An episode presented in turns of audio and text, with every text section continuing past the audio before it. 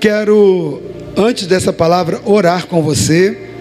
A minha palavra hoje, eu acredito que ela vai ser breve, e mas ela vai ser bem eficaz para você entender algo muito importante para discernir esse tempo.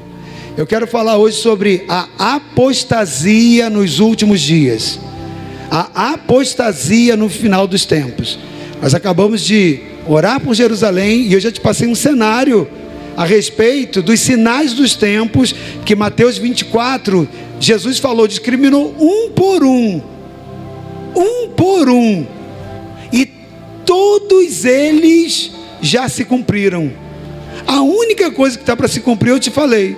Agora, amém? Então, está muito próximo da volta de Jesus, ok? E eu quero que você suba. Nenhum amém. Eu vou subir, se você não quer, eu quero que você suba. Amém? Mas quem vai subir é uma igreja santificada. Não é qualquer jeito, não é de qualquer forma. São pessoas aliançadas com Deus. São pessoas que amam o Senhor.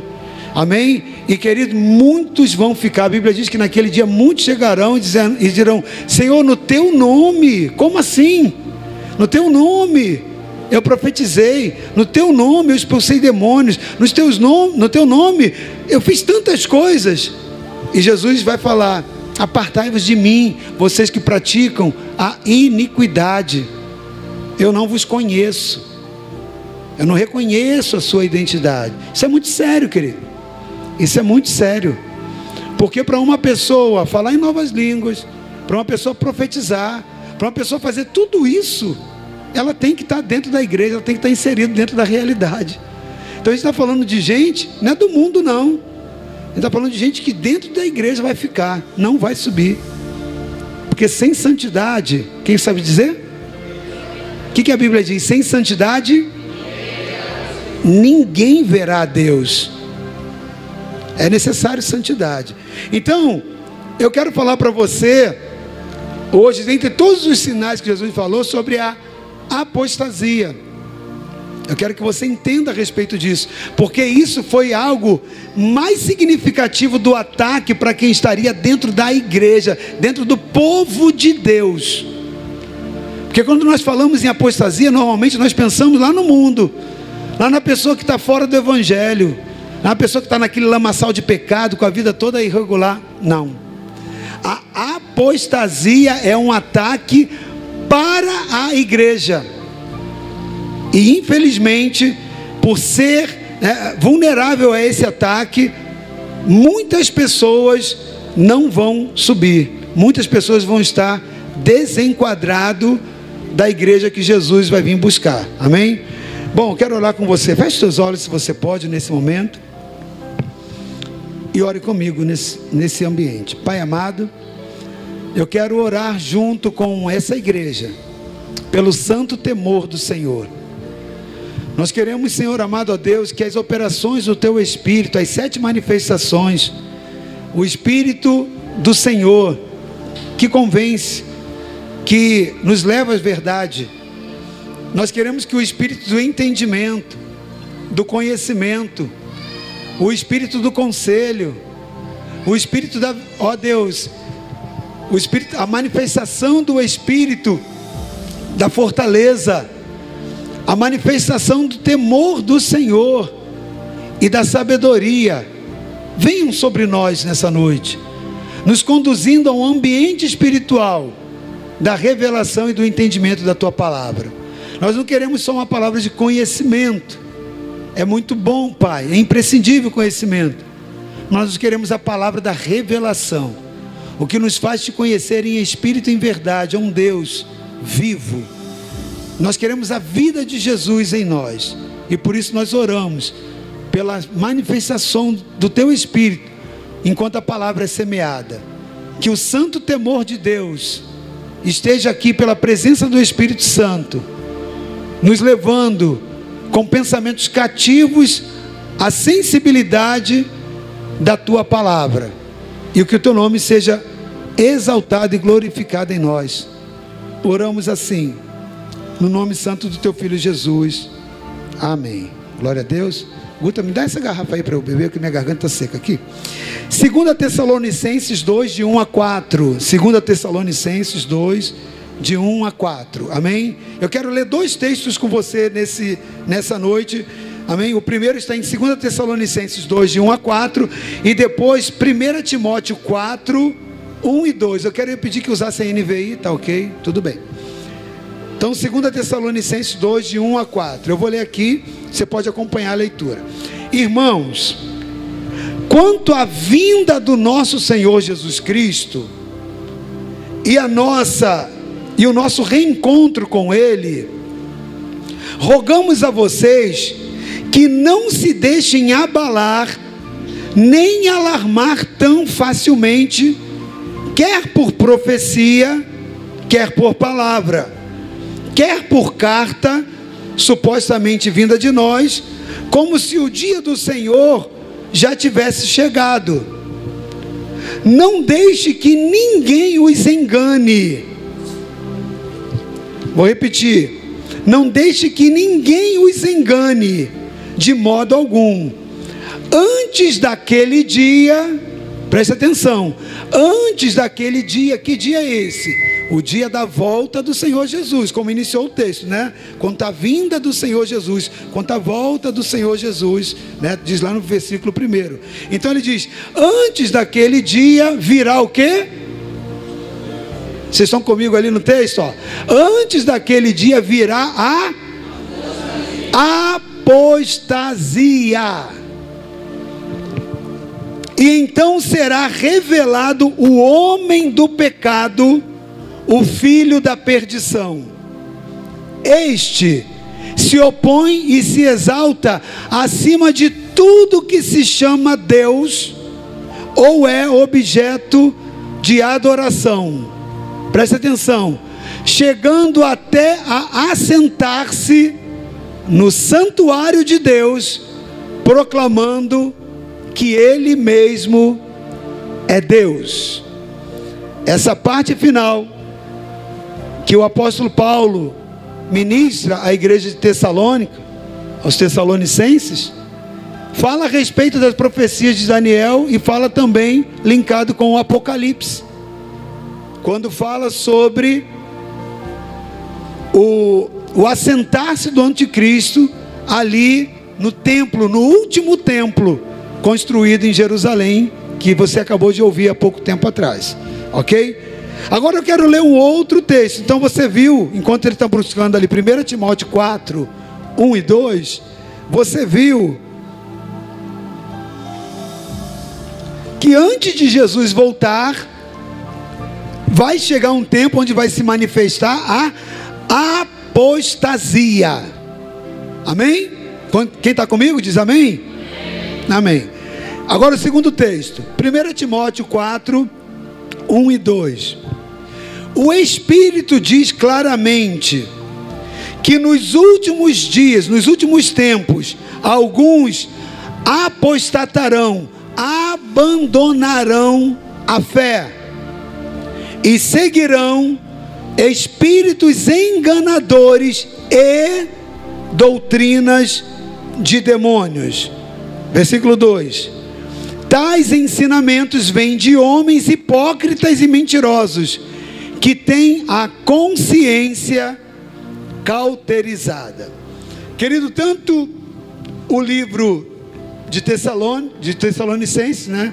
No capítulo 2, oh, perdão, no, é isso, no capítulo 2, né? 2 Tessalonicenses, quanto 1 Timóteo, no capítulo 4, em ambos o apóstolo Paulo fala a respeito da vinda do Senhor em um, ele declara que essa vinda não acontecerá sem que antes se manifeste o espírito da apostasia, trazendo ações de apostasia, e no 1 Timóteo 4, ele declara a Timóteo que nesses últimos tempos muitos apostatarão, abandonarão a fé, que é a apostasia. Então, deixa eu pegar para você a definição melhor do que é apostasia.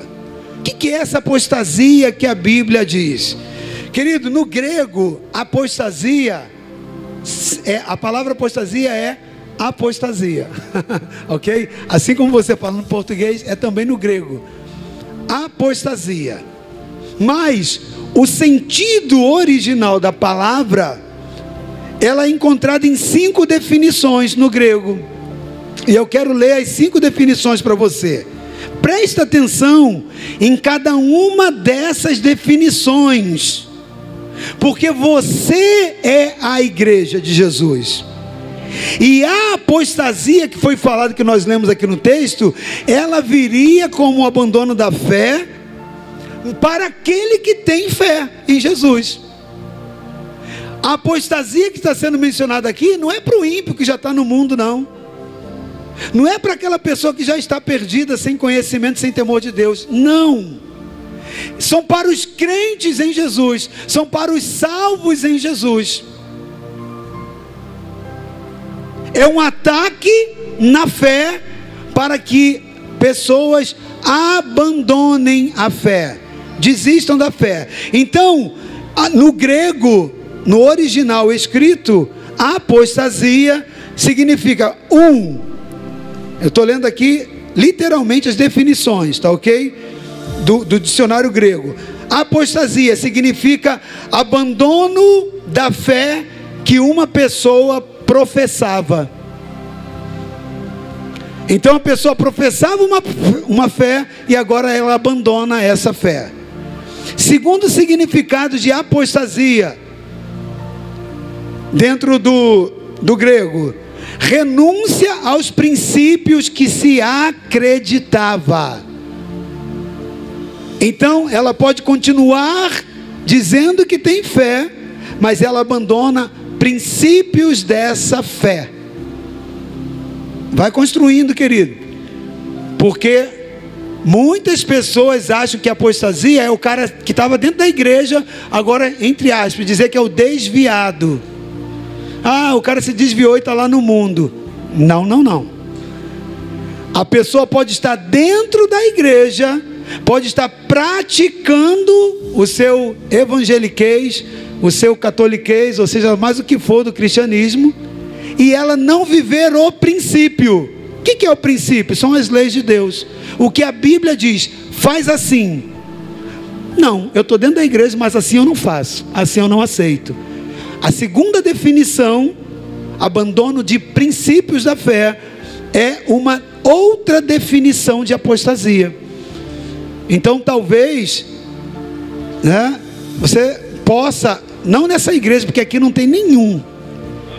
Mas você possa encontrar com outra pessoa de outra igreja, em outro lugar, e às vezes está sentado do lado dela e ela é um apóstolo.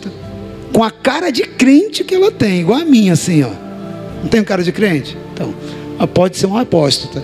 Por quê? Ela pode estar dentro da igreja, a Bíblia diz para ser assim, fazer assim, e ela, não, eu não aceito isso eu abandono esse princípio. Isso eu não, isso eu não cumpro, isso eu não faço.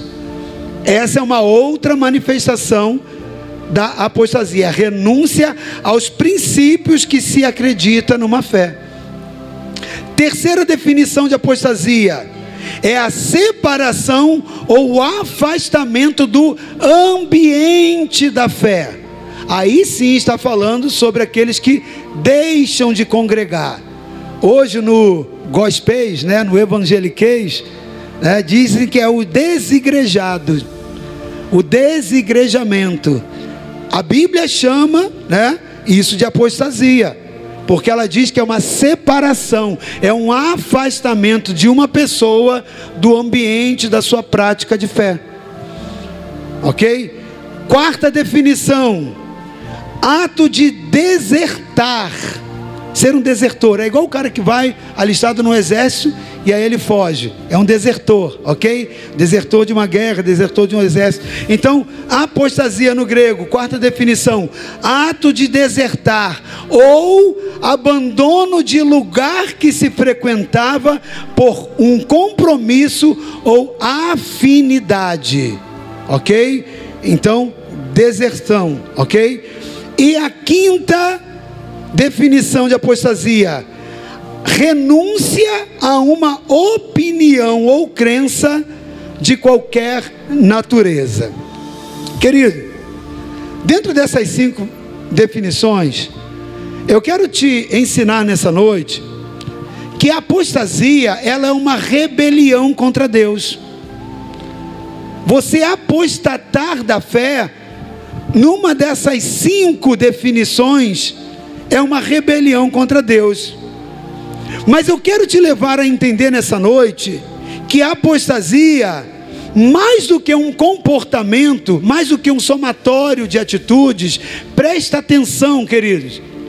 A Bíblia diz, no texto que nós lemos, ok, que é um espírito é um espírito de apostasia. Então, querido, a apostasia ela é manifestada por comportamento na vida de uma pessoa, mas isso é provocado por um espírito que tem o mesmo nome desse, desse comportamento, dessa definição. Ou seja, o espírito de apostasia gera na pessoa apostasia. Então, querido, eu quero te dizer nessa noite que a apostasia é um espírito sutil. Ela não chega assim na vida de um homem de Deus, de uma mulher que conhece o Senhor Jesus, que conhece o Espírito Santo, a Trindade, Pai, Filho Espírito Santo, que é devoto, que o adora. Não, ela não, não apresenta assim, ó, uá, só apostasia, vim aqui te tocar. Não, não é assim, querido. Esse é um espírito sutil. A maioria das vezes não percebida por aquele que está sendo tocado, por aquele que está sendo flechado e por aquele que está sendo atingido. E a apostasia ela tem níveis, ela tem graduações, até chegar ao último estágio. O último estágio é o abandono geral da fé é o abandono total, inclusive com a negação que muitas pessoas fazem retornando para velhas práticas, vidas anteriores. Aí a gente não está falando só do cara sair, abandonar a fé e ficar lá na casa, né, como a gente diz, desegrejado, sem envolvimento, fazendo as coisas do mundo, não. Mas muitas das vezes voltando a velhas práticas, voltando a velhos rudimentos, como no texto que nós lemos. Pessoas que saíram, que foram libertas, experimentaram libertações, experimentaram a nova vida em Cristo. Voltam não somente para pecados, mas também para rituais de adorações que entendeu na palavra que são abomináveis por Deus. Isso é uma cegueira espiritual mas é um sinal dos últimos tempos. Não aconteceria a volta de Jesus. E queridos, como eu falei para você, quando você vai ler, e eu já preguei sobre isso, Mateus capítulo 24, os sinais dos finais dos tempos, todas as profecias se cumprem.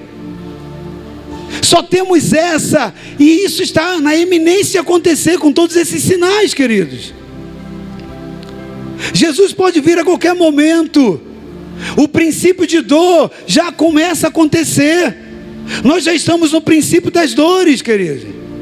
Os sinais do princípio das dores que marcam o tempo da volta de Jesus, todos eles já se cumprem nessa geração. Israel já floresceu, já tem 70 anos, uma geração é de 70 anos. Salmo número 90, lá no versículo 12, você vai ver: a duração dos nossos dias são de 70 anos é o tempo de uma geração. Entende? Agora preste atenção, querido. Israel já tem mais de 70 anos, já começa agora o tempo do cumprimento. Jesus está às portas, vai voltar a qualquer momento para ir buscar uma igreja santificada. Mas a Bíblia diz que o sinal de quando essas coisas aconteceriam não aconteceria sendo, sem um comportamento que iria acontecer dentro da igreja de Jesus. A apostasia viria, esse espírito, e ele enganaria muitas pessoas, que passariam a dar ouvidos à doutrina de demônios, a vozes desses demônios que trariam essas cinco né, é, definições do que é apostasia para o seio da igreja. Isso é muito sério, querido. Esse espírito ele não se manifesta de uma forma contundente, ele vem de forma sutil.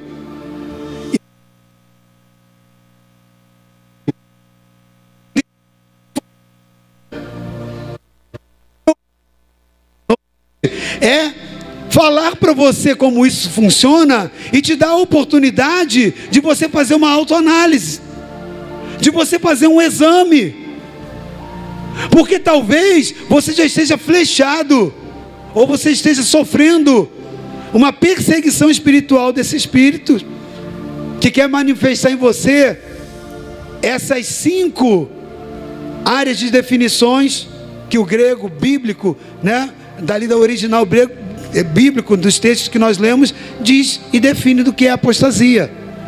Então, como que isso funciona? Como que isso é sutil? Como que isso opera de forma sutil? Primeiro, querido, a primeira, a primeira escalada desse ataque da apostasia é a abertura da porta. É quando o homem de Deus, quando a mulher de Deus, quando aquele que já aceitou o Senhor Jesus, que se reconciliou com Deus a partir do perdão dos seus pecados, do batismo, de arrependimento. É quando esse homem, quando essa mulher, quando esse jovem abre uma porta de legalidade na sua vida. Então, isso pode acontecer por duas formas. Eu não vou me aprofundar sobre a questão dessas duas formas, mas se você vai ao encontro com Deus, você vai aprender. E se você não vai, você vai perder uma grande chance de operar a sua salvação, tá bom? Mas existem duas formas. A forma pessoal, você pode pessoalmente abrir uma porta de legalidade para esse espírito chegar até você.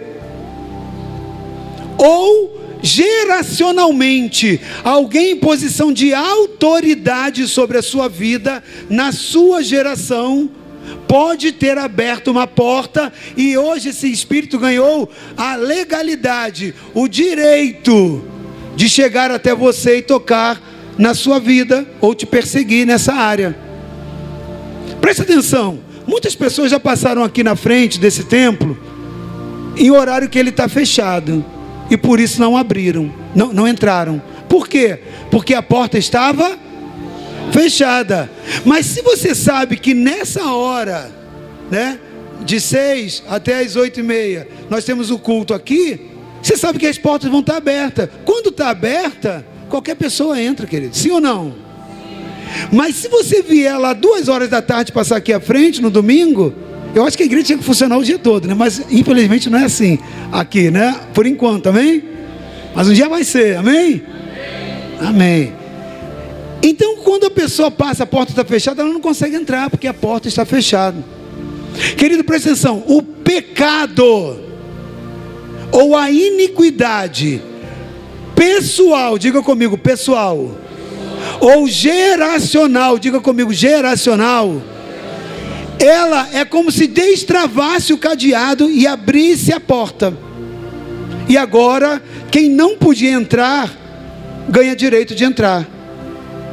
Então, como que a como que vem a instalação do espírito de apostasia? Primeiro, ele vai provocar você pecar, você entrar num processo de iniquidade pessoal para que ele possa entrar. Ou ele vai vasculhar na sua geração, no seu pai ou mãe, no seu avô, ou avó, no seu bisavô ou bisavó, ou seja, nos seus ascendentes, ou no seu tataravô e a sua tataravó. Ele vai procurar pecados ou iniquidades dentro dessa área, ok? Para poder ganhar acesso, porque sem acesso ele não tem como tocar na vida de ninguém. O diabo não pode tocar na sua vida, nem na sua casa, nem na sua família, e ninguém que Deus gerou como filho vírgula, a não ser que você dê a legalidade, que você abra a porta. Porque o seu pecado, ou a sua iniquidade, ou o pecado, ou a iniquidade dos seus anteriores, vão abrir essa legalidade. Então, o primeiro patamar né, desse, desse processo, ok, é a, a, a instalação, né? Ele entra através do pecado concebido. O texto que nós lemos lá de Timóteo, projeta aí, por favor, 1 Timóteo 4, 1, a 2, 1 e 2. A Bíblia a Bíblia está dizendo, nesse exemplo, no texto de Timóteo, né? que ele deu a ouvidos. Aqui, ó, o Espírito diz claramente que nos últimos tempos alguns abandonarão a fé e seguirão a espíritos enganadores e doutrinas de demônios. Próximo. Tais ensinamentos vêm de homens hipócritas e mentirosos que têm consciência cauterizada. Então, querido, presta atenção. Pessoas que dão ouvidos a espíritos enganadores. Pode tirar o texto. Espíritos enganadores, através de homens que são usados, trazem conhecimentos errados, né? para que possa infiltrar, facilitar a entrada e o toque desses espíritos. Olha o que a Bíblia diz, ok? Esses espíritos enganadores eles vêm através das vozes de pessoas, mas através das vozes dessas pessoas são espíritos. Agem como voz da serpente para com Eva. Lembra lá, na, Eva estava lá no jardim, ela só conhecia a voz de Deus e a voz de seu esposo. A Bíblia menciona a respeito disso. Deus todos os dias na viração do dia vinha falar com Adão e Eva. Então Eva conhecia a voz de Deus. Todo dia, na viração do dia, Deus estava ali. E a outra pessoa criada foi Adão, ou seja, foi antes de Eva, foi Adão.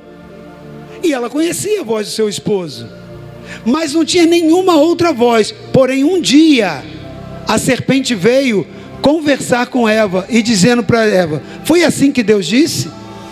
E aí ela dá ouvido. O que, que é aquilo? É um espírito de engano. É a terceira voz, é a voz do engano.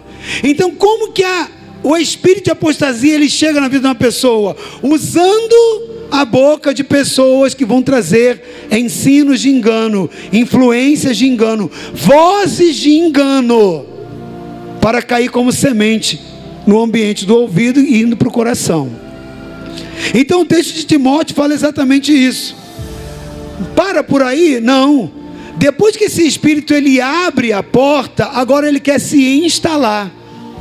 Então, primeiro ele abre a porta, ou vai procurar na geração, né, a sua ancestralidade, quem pecou para que ele possa te visitar, porque aí ele ganhou direito de entrar geracionalmente. Se ele não ganhar individualmente, pelo pecado ou transgressão, ele vai buscar agora geracionalmente. E aí, quando ele é, entra, ele se instala. E quando esse espírito se instala, agora ele vai criar raízes. Assim como uma planta, uma semente que é colocada na terra e ela começa a germinar, lembra daquele trabalhozinho na terceira série que seu filho fez, ou você mesmo lembra que você fez, de plantar um feijão e criar raízes? É assim. Ela começa a criar raízes. Então a iniquidade, esse espírito entra ali e começa a criar raízes no coração da pessoa. Esse espírito enganador entra e quando se instala, agora ele começa a plantar sementes de apostasia e essa começa a germinar. Essa começa agora a criar raízes e aquilo começa a mudar a pessoa em relação àquilo que ela vê, em relação às questões da fé. Quando esse espírito entra e se instala, ele não é com estardalhaço, não, ele é sutil mas essas raízes no coração da pessoa, na alma da pessoa, começa a desenvolver nessa pessoa ataques em relação da fé. Quer ver um exemplo? Ela começa a se sentir, começa a se manifestar uma pessoa crítica. Ela começa a ficar crítica. Ela vai na igreja e começa a criticar por tudo. Ela vai no GC e começa a criticar. Ela não fala, mas ela lá dentro na sua consciência começa a criticar, começa a julgar ela começa com vários julgamentos. Por quê? Porque esse espírito está ali dentro, quietinho. Ok? É um espírito em repouso. No, no, no grego ele diz que é o acartaton. É espírito em repouso. Ele entra ali na geração e fica sutil.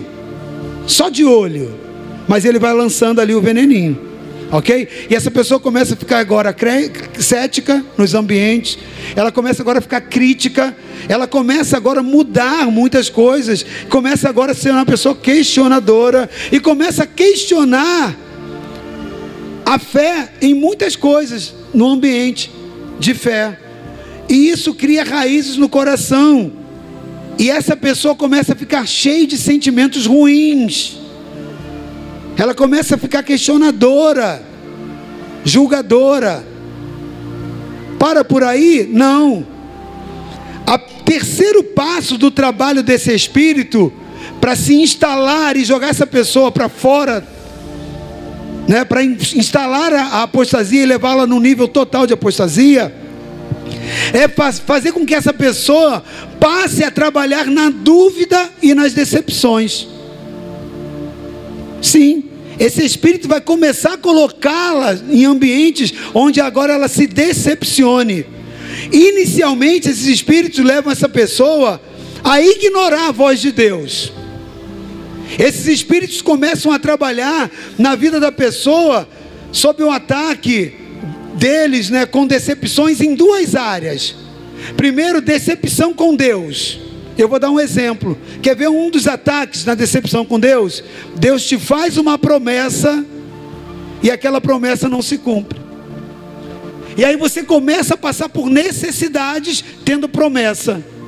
Você começa a ter a promessa de um carro, tendo que pegar ônibus, cinco da manhã lotado. Cadê esse Deus? Lá na sua cabeça. Esse espírito começa lá. Ó. Cadê esse Deus? Cadê as promessas dele? Isso não vai se cumprir, não. Consegue entender? Ou seja, todas as promessas, ele te prometeu que você e sua casa serão salvas. Aí você chega na sua casa, você vê lá seu marido, sua esposa, seus filhos em plena destruição. Aí você fala: cadê esse Deus? Consegue entender? Agora esse espírito ele vai te levar a se decepcionar com Deus. E isso vai fazer com que você questione a soberania de Deus na sua história também. Quer ver um outro ataque para você se decepcionar com Deus? É você ver algumas coisas que acontecem na sua vida e você fala: por que, que isso aconteceu comigo? Eu sou uma pessoa, estou tentando fazer o melhor, sou justo. Você começa a ver justiça própria em você e você começa a ver algumas coisas acontecendo, e você acha que você não é merecedor, porque você é uma pessoa boa, esforçada, aí você começa a questionar a soberania de Deus. Porque esse espírito de apostasia vem ali e fala: Olha, cadê o seu Deus? Onde está teu Deus? É isso? Cadê você aí fazendo tudo, se esforçando? É assim que age o espírito de apostasia depois que ele se instala. Aí ele vai te levar até o ponto da decepção com Deus. E isso começa a te distanciar de Deus e do ensino da palavra. Para por aí? Não. Nesse terceiro patamar de ataque, ele também te leva de decepções, ele vai te levar a se decepcionar com pessoas. E na decepção com pessoas, isso vai incluir pastores e líderes sacerdotes que são referências para a sua vida. Aí começa a vir escândalo, e pastor tal adulterou, e o líder tal caiu em pecado, e o fulano de tal se desviou para o homossexualismo, para o lesbianismo, ou qualquer uma outra coisa, e pastor roubou dinheiro de igreja, né, levou tudo, e aí um monte de coisa. Aí você olha para aquele ambiente de fé e fica decepcionado com os homens. E aí você começa a ser flechado. O que, que ele está fazendo? Ele está te cercando de todos os lados para minar a sua fé. Então, as pessoas debaixo desse ataque passam a ser alvos de ataques através de maus testemunhos de pastores. Mas principalmente, esses ataques são mais fortes quando o pastor ou o líder é o seu pastor. Porque se já te ataca quando é o outro, quando é de fora, Imagina quando é o seu. O pecado do seu líder, o pecado do seu líder do GC, de célula, o pecado do líder de diaconia, do, entende? Todas as pessoas têm autoridade em quem você se espelha, em quem você. Quando isso acontece, aí o golpe é pior ainda. Querido, deixa eu abrir um parênteses aqui sobre isso. salvação ela é pessoal, amém? O apóstolo Paulo ele diz: siga o meu exemplo como eu sigo de Cristo. Isso tem que ser a posição de qualquer pessoa que está no reino de Deus. Nós somos responsáveis por sermos referenciais de salvação para os outros. Porque Deus nos chamou para sermos sal da terra e luz do mundo, e Ele diz: vocês serão as minhas testemunhas. Então eu tenho que assumir o senso de responsabilidade diante da comunidade de fé que eu pastoreio e dizer, querido, olhe para dentro da minha vida e siga o meu exemplo como eu sigo de Cristo. Isso é uma verdade. Isso diz a respeito de mim, ou de qualquer pastor, ou de qualquer líder que está aqui. Nós precisamos nos tornar responsáveis e você né, olhar para a nossa vida para imitar o caráter de Deus. Mas eu quero te alertar que, seja quem for de líder, ele está sujeito a cair. Eu ou qualquer outra pessoa na face da terra. E se isso vier a acontecer algum dia, isso não pode ser o motivo de você abandonar a palavra do Deus verdadeiro. Amém? Porque a sua fé não está firmada em homens. Homens são levantados como referenciais, e isso é bíblico, mas não como responsável pela sua salvação. Salvação é individual. Porque muitas pessoas se escondem através disso. Muitas pessoas justificam a sua queda espiritual e não sabem que estão debaixo de uma influência de apostasia. Amém? Então olhe para o meu exemplo, olhe para os exemplos sim. Somos chamados a ser responsáveis. Mas um dia, se você olhar uma falha, não deixa isso te abandonar, fazer você abandonar a fé, não. Entenda que ali está uma pessoa que deu brecha, que abriu porta. Permaneça firme na caminhada com o Senhor. Amém? Glória a Deus. Então, mais uma vez, isso não é para eximir responsabilidade, não. Olhe sim, olhe para a vida de pessoas. Mas não lance a sua fé nessa expectativa, porque o homem pode falhar. Sua expectativa tem que estar em Jesus. Amém? Isso também fala para os líderes, porque tem muito líder cara de pau, sem vergonha, cafajeste, que quer ter uma vida totalmente desregrada e fala assim: "Ó, oh, não olha para minha vida não, olha para Jesus, tá?" Aí começa a fazer um monte de palhaçada, um monte de porcaria que não deveria. Operação de apostasia também. Porque vai ficar Jesus vai voltar, vai ficar muitos pastores, tem muito púlpito contaminado, tem muita gente fora do padrão de que Deus vem buscar, e tem título de apóstolo, de pastor, de mestre, de evangelista, de profeta, e vão ficar. Amém? Você está entendendo isso? É o espírito de apostasia, querido. Agora, pessoas se decepcionam então com Deus e com as lideranças. Ok? Para por aí, essa operação não, não para por aí não, querido. Ele ainda está ali trabalhando sutilmente. Agora, o ponto número 4 dessa estratégia dele é conectar essa pessoa que está cheia de argumento no coração, essa pessoa que está cheia de questionamento, essa pessoa que está totalmente ali influenciada ele vai conectar, esse espírito vai juntar essa pessoa a uma outra também influenciada por ela, por ele. Então, o quarto estágio é a conexão sobre o mesmo ataque. Ele vai aproximar pessoas. Aí sabe o que vai acontecer? Nesse próximo passo, esse espírito vai atrair, vai juntar pessoas sobre o mesmo ataque para perto de outra pessoa debaixo desse mesmo ataque. Esses espíritos, eles se especializam em fazer conexões de pessoas de dentro e de fora também da igreja para promover um próximo passo. Então não para por aí. Primeiro ele vai aproximar pessoas. Queridos, eu falo muito isso. Eu falo sempre isso aqui. Quando Deus quer te abençoar, Ele vai colocar alguém na sua vida um amigo, um, um, uma pessoa com quem você vai se relacionar intimamente. Uma pessoa na sua vida vinda por Deus é chave de sucesso. Satanás sabe disso, do poder da conexão. Então, quando ele quer destruir a sua vida, sabe o que ele vai fazer? Vai botar alguém que não deveria estar na sua vida no seu caminho. E aí, essa conexão infernal vai te desviar do propósito. É a operação do espírito da apostasia.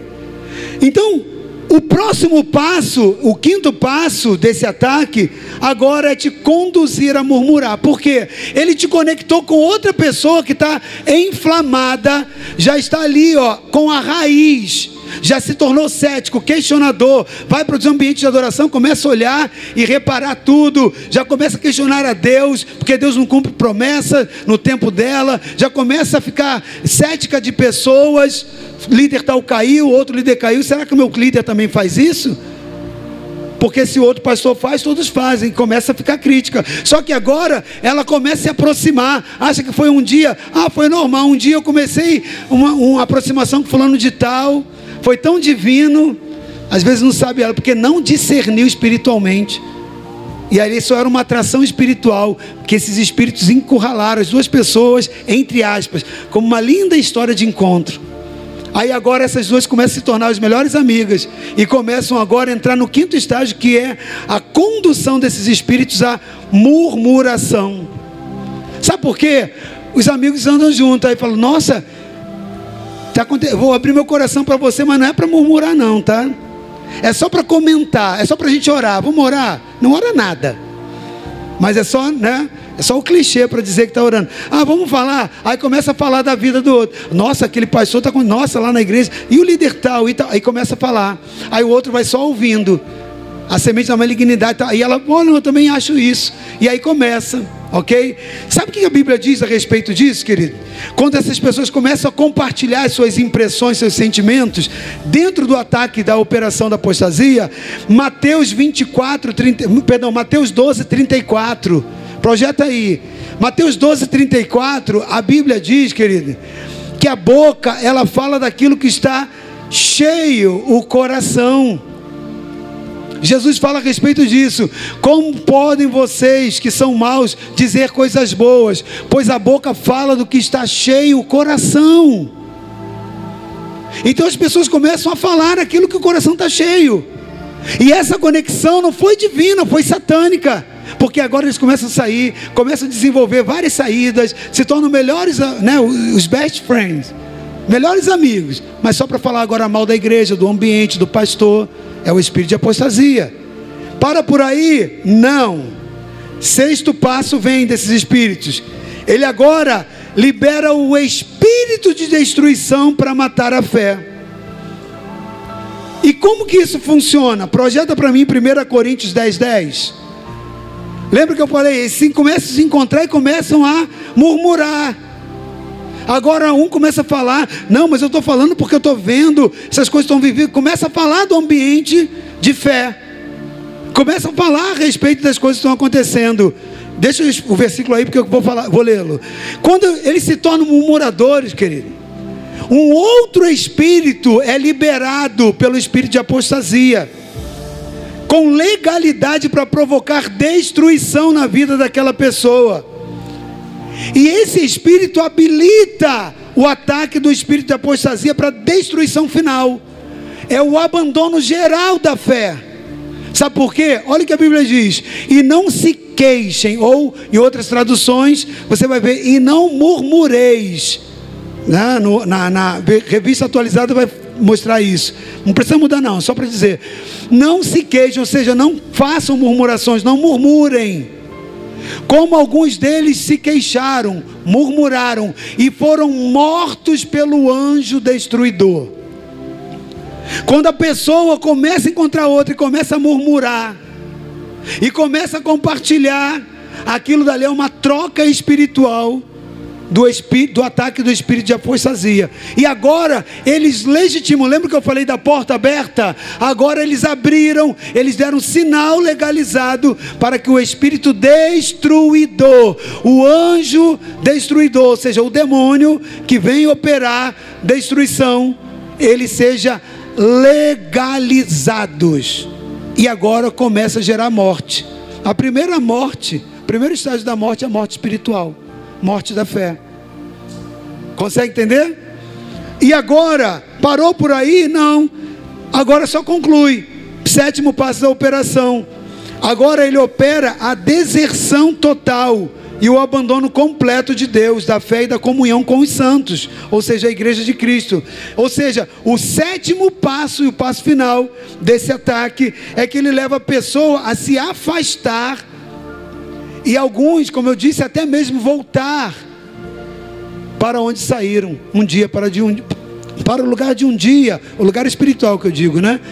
De onde foram libertos. Queridos, eu quero já partir para o final dessa palavra, meu tempo está muito apertado. Mas eu quero ler para você alguns padrões de comportamentos e atitudes pecaminosas que revelam se uma pessoa está em alguns desses estágios, alguns desses sete estágios. Ou seja, abertura de porta, a entrada e a instalação, ok? Depois levar essa pessoa daí a, a, razão de questionar, depois ele conectar pessoas, depois ele começar a murmurar, vir o anjo da destruição até que a apostasia seja final. São vários estágios. E talvez algumas pessoas estejam debaixo de algum, alguma influência e ataques em alguns desses estágios. Então eu quero ler para você manifestações, comportamentos que revelam os estágios desse ataque. E alguns desses sintomas devem ser levados muito a sério, querido.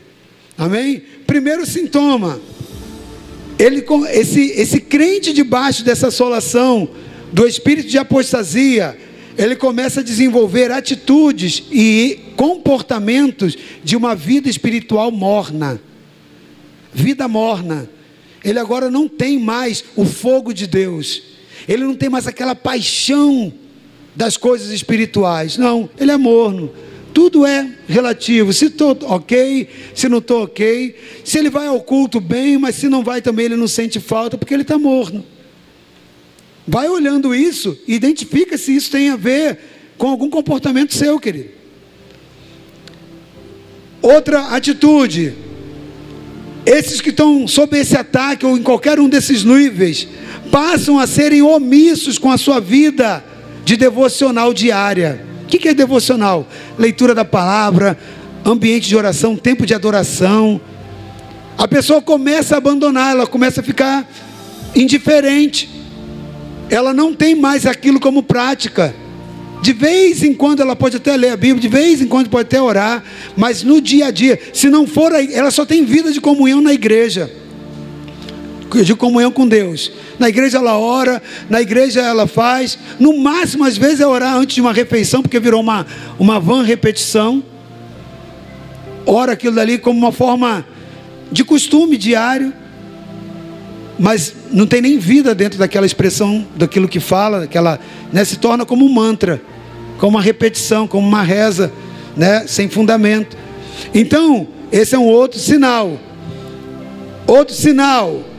Essas pessoas debaixo do ataque do espírito de apostasia, elas passam a frequentar ambientes e locais, estando com pessoas descrentes e não mais com a mentalidade de serem testemunhas não evangelizam mais e nem falam mais do amor de Deus aos perdidos.